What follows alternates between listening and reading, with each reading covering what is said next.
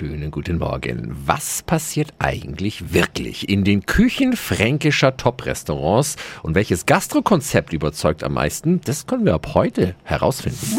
365 Dinge, die Sie in Franken erleben müssen. In Mein Lokal, Dein Lokal, der Doku-Soap auf Kabel 1, treten diese Woche fünf fränkische Kandidaten gegeneinander an.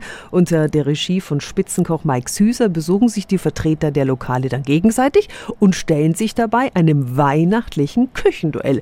Folgende Restaurants stellen sich diese Herausforderung zum Spießgesellen und der Nassauer Keller bei in Nürnberg. Oh, da wird es, glaube ich, zünftig zugehen.